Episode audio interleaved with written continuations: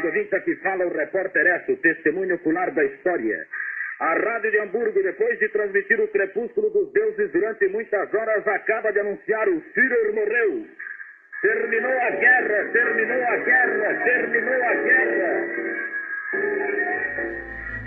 Essa foi a transmissão da rádio do repórter Esso, informando ao Brasil o fim da Segunda Guerra Mundial, em 1945.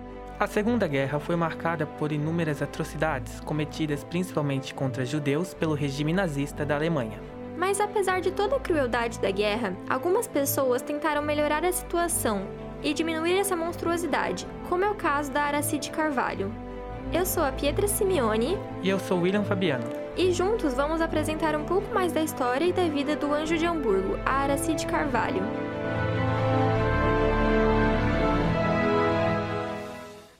Aracide Carvalho era uma diplomata brasileira que mudou-se para a Alemanha em 1934 para trabalhar no consulado brasileiro do Itamaraty.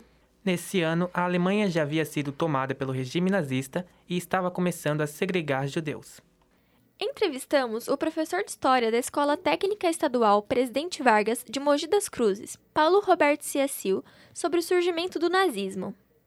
O governo nazista só aconteceu na Alemanha, que não foi criado pelo Hitler, muita gente pensa que foi ele que criou, não foi ele, mas o Partido Nacional Socialista dos Trabalhadores Alemães. Duas palavrinhas do partido, no nome do partido, dá o, a, a abreviatura nazi.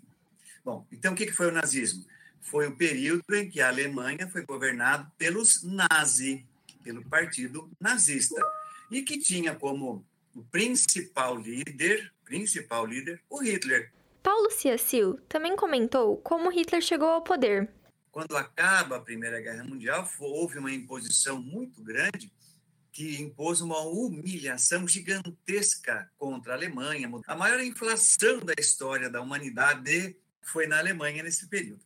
O partido cresce e ele começa a se tornar uma figura importante pela propaganda que ele faz e aí sim, em 33, o presidente do país, que era o Paul von Hindenburg, foi forçado a escolher o Hitler para o cargo de primeiro-ministro. E quando ele entra em 33, ele já começa sua ampliação de poder. O Paul von Hindenburg morre em 34 e aí ele assume o poder total como Führer. O professor Paulo, da Escola Técnica Estadual Presidente Vargas, deu uma breve explicação sobre os motivos dos nazistas terem cometido tais horrores contra os judeus. O Ocidente, né, os europeus, não gostavam dos judeus por vários motivos. Um deles, para os cristãos, é que eles foram responsáveis pela morte de Jesus. E tem a parte econômica. Os judeus sempre dominaram a economia.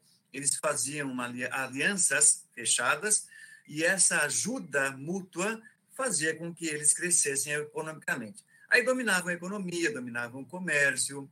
Quando Hitler entra, ele entra com um pensamento preconceituoso contra os judeus e acaba entrando num partido em que os membros do partido também culpavam os judeus pelas crises que estavam acontecendo na Alemanha. Aí junta o preconceito religioso, a perseguição a alguém e algum povo que precisava pagar né, pelo que estava acontecendo na Alemanha. E aí mistura tudo: política, religião, economia e a perseguição dos judeus.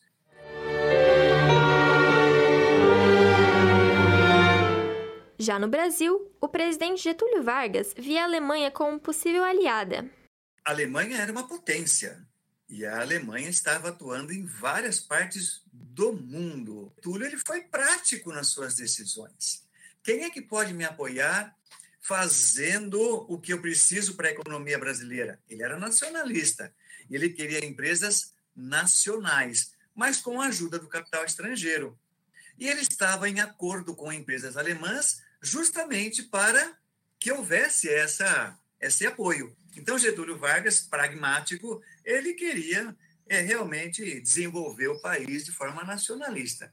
E a Alemanha falou: eu te ajudo, vai haver uma aliança, mas isso acaba a partir de 42. Né?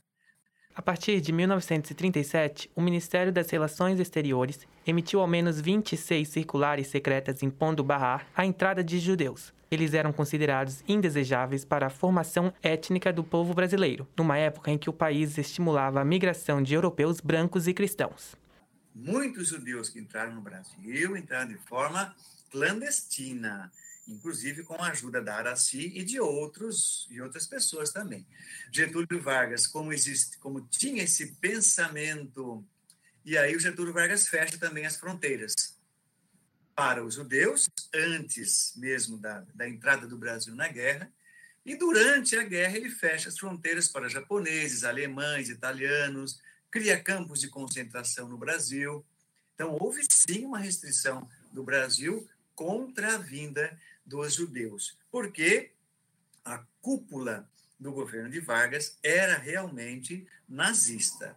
Documentos diplomáticos compilados por Maria Luísa Tussi Carneiro, professora do Departamento de História da USP, mostram que o Brasil rejeitou ao menos 16 mil pedidos de vistos feitos por judeus que fugiam do Holocausto ou tentavam reconstruir suas vidas após a Segunda Guerra.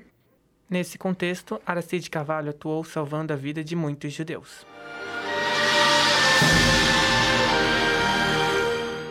Filha de mãe alemã e pai português, Araci Moebius de Carvalho Guimarães nasceu em 5 de dezembro de 1908 em Rio Negro, no Paraná. Ainda criança, Araci se mudou com os pais para São Paulo e foi aluna de tradicionais colégios paulistanos, o que fez dela uma jovem culta e poliglota. Em 1930, Araci casou-se com o alemão Johann Eduard Ludwig Tess, de quem se separou quatro anos depois. Vítima do estigma que marcava as mulheres separadas, em 1934, Araci embarcou com o filho de 5 anos de seu casamento com Edward em um navio rumo à Alemanha, onde se estabeleceu em Hamburgo e chefiou a seção de passaportes do consulado brasileiro. Com Hitler no poder desde 1933, 17 mil judeus já haviam abandonado a Alemanha, e esse número só cresceu nos anos seguintes. Mesmo sabendo das restrições, Araci ignorou as regras e emitia vistos para os judeus entrarem no Brasil. Seu posto era de chefe do setor de passaportes. Ela administrava e submetia todas as demandas de vistos que eram concedidos pelo cônsul. Ela tinha contato direto com os solicitantes e começou a facilitar a ida dos judeus para o Brasil, aproveitando as brechas do regime varguista.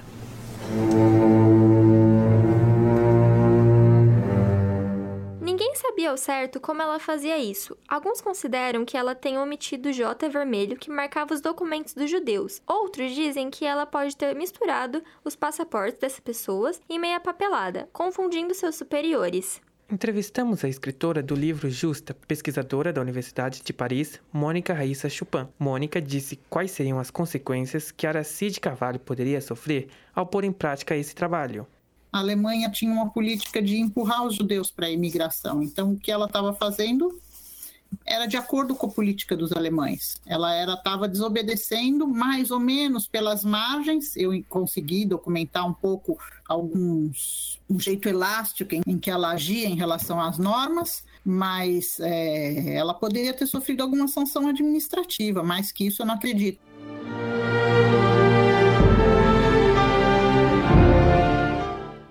1938, Araci conheceu o escritor João Guimarães Rosa, que era cônsul adjunto do Brasil, transferido para Hamburgo. Guimarães tomou conhecimento do esquema e a apoiou. Eles ficaram na Alemanha até 1942, quando o Brasil rompeu as relações com o país e se aliou aos Estados Unidos, à Inglaterra e à União Soviética. De volta ao Brasil, Araci foi morar em São Paulo, com o filho de seu primeiro casamento e a mãe. Guimarães Rosa foi para Bogotá, como segundo secretário da Embaixada Brasileira. Como eram desquitados, só oficializaram a união na Embaixada do México, no Rio de Janeiro, em 1946. Entre 1946 e 1951, residiram em Paris, onde Guimarães consolidou sua carreira diplomática e passou a escrever com maior assiduidade. O romancista dedicou-lhe Grande Sertão, Veredas, obra central na moderna literatura brasileira. Os dois ficaram juntos por 20 anos, até 1967, quando Guimarães Rosa faleceu.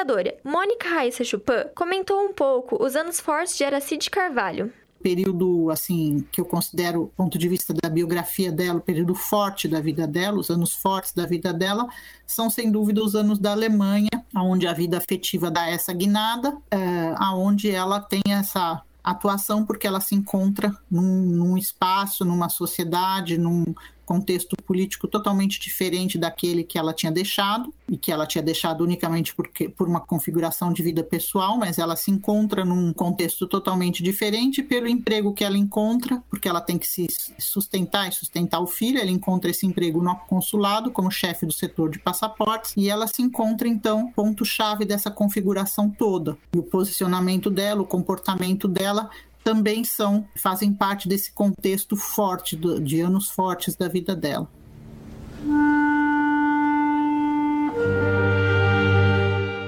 Em 1982, Araci Guimarães Rosa foi laureada com a mais alta honraria para os não-judeus, que se arriscaram para proteger vítimas do Holocausto. Foi declarada justa entre as nações pelo governo de Israel.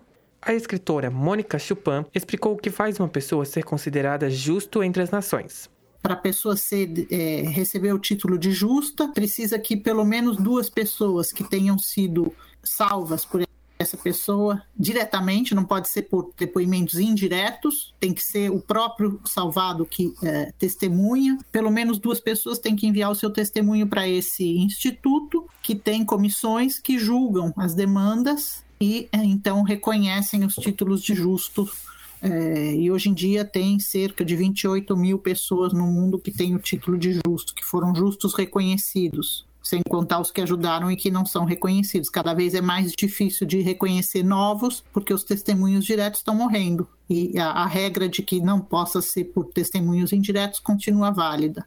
Também apelidada de O Anjo de Hamburgo, Araci foi reconhecida em vida pelo Yad Vashem, o Memorial do Holocausto em Israel. Honraria que só coube a apenas mais um brasileiro, o diplomata Luiz Martins de Souza Dantas, que atuou na França durante a Segunda Guerra Mundial. Ambos são lembrados no Memorial do Holocausto em Washington.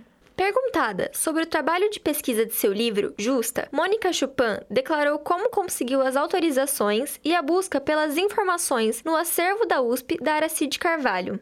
Demorou um pouco, tinha algumas restrições de acesso, que aos poucos eu fui negociando, contornando, é, principalmente lá no IEB, a correspondência, o, os arquivos pessoais dela, é, até que o, o, filho me deu as autorizações e a, a, administra, a, a, direção do IEB, eu peguei um período de transição, mudou, e depois eu fui achar os outros arquivos, né, que também foram importantes para mim, na Alemanha, os arquivos nacionais, fui multiplicando a busca por arquivos, que são toda uma configuração bastante ampla. Começou com o IEB, mas tem todos os arquivos que eu fui encontrando depois, porque não é só um, o livro não é uma biografia da Araci, né? Através dela, que está no centro dessa configuração, eu traço os, os, percursos migratórios de um pequeno grupo que eu pude constatar que ela ajudou, com isso com arquivos brasileiros e alemães. E aí foi uma busca de depois que eu comecei a consultar os arquivos do IEB e que eu fui obtendo as autorizações necessárias, aí eu comecei uma busca por outros arquivos tanto no Brasil quanto na Alemanha. Araci Guimarães Rosa faleceu na cidade de São Paulo no dia 3 de março de 2011, com 102 anos em consequência do mal de Alzheimer. Muitas homenagens foram feitas a Araci. Sua história e sua coragem são lembradas e contadas por muitos. Pesquisa realizada nos sites BBC News, Revista Galileu, E-Biografia e Jornal da USP. Também na pesquisa de entrevista com Mônica Raíssa Chupin, realizada pelos pós-doutorados de História da USP, Cayon Meneghelo Natal e Fabiana Marchetti. Entrevistas com o professor Paulo Roberto Ciacil e a pesquisadora Mônica Raíssa Chupin. Esse programa foi produzido pelos alunos da turma B da disciplina de Áudio e Rádio Jornalismo do curso de Jornalismo da Universidade Federal de Santa Catarina no segundo semestre de 2022. Apresentação, roteiro, edição, produção e locução por Pietra Simeone e William Fabiano. Na técnica, Roque Bezerra. Assessoria da monitora da disciplina, Daniele Alves. Orientação da professora Valciso Culoto. Rádio.UFSC é rádio, é jornalismo e ponto.